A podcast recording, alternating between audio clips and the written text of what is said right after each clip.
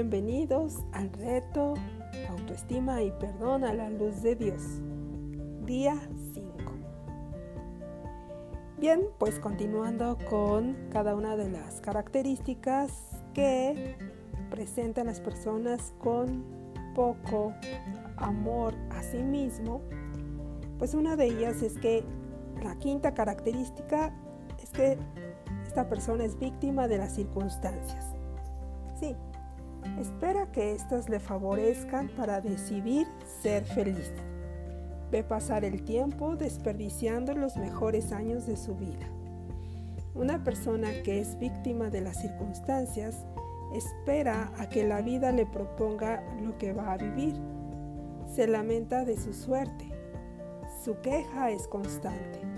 Es un grito que le dice al mundo, tienes la culpa de que yo sea infeliz.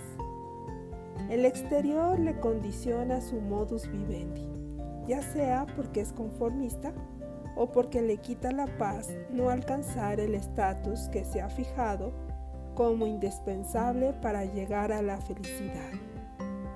Esta persona vive estancada en el yo ideal, sin saber que la confianza en uno mismo, la paz interior, se alcanzará desde la base de aceptar que no todo se puede.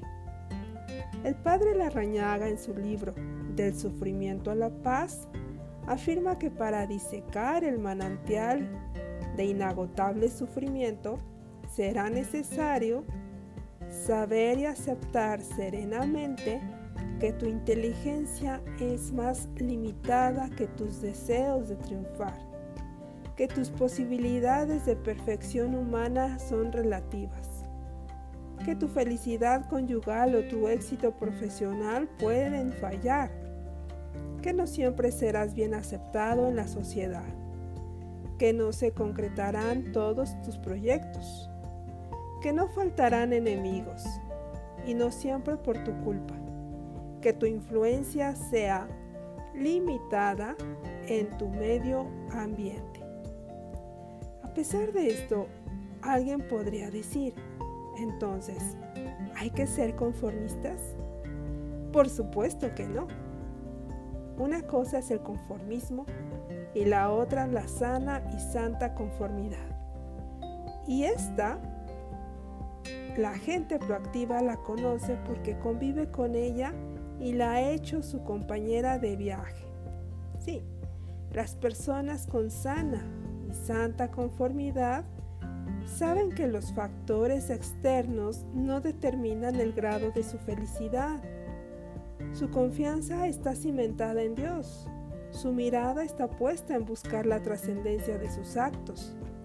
Las alturas que alcanzan en su crecimiento personal y por tanto espiritual pueden manifestarse en la realización de sus metas, aparentemente solo humanas pero estas van encaminadas al servicio de los demás para agradar a Dios. Ellos han descubierto que la plenitud de su vida, a pesar de las circunstancias, la encuentran en quien les ha rescatado de la mediocridad, de vivir una vida vacía, sin sentido, de encontrar el verdadero tesoro escondido que hay en la relación con su Creador. Estas personas con sana conformidad, todo lo viven en clave de agradar a Dios, porque en cuanto más se donan y se entregan a Él, más libertad, plenitud y confianza derrama Dios en sus corazones. Esto porque se dejan amar por Jesús. Eso no significa que nunca tendrán adversidades, que no están exentos a los peligros, riesgos y fracasos que vienen con sello de garantía en esta vida. Pero saben que todo pasa. La paciencia todo lo alcanza. Como dice aquel soneto que se le ha adjudicado autoría a Santa Teresa de Jesús. Nada te turbe, nada te espante, todo se pasa. Dios no se muda la paciencia todo lo alcanza. Quien a Dios tiene, nada le falta. Solo Dios basta. Solo Dios basta. Solo Dios basta. Bloqueo E. Las personas con baja estima no están dispuestos a expresar lo que sienten. El bloqueo que tiene a muchos a estar estancados en la baja estima es muy similar a no pedir ayuda. Este gira en torno a no expresar lo que tienen atorado muy dentro de ella.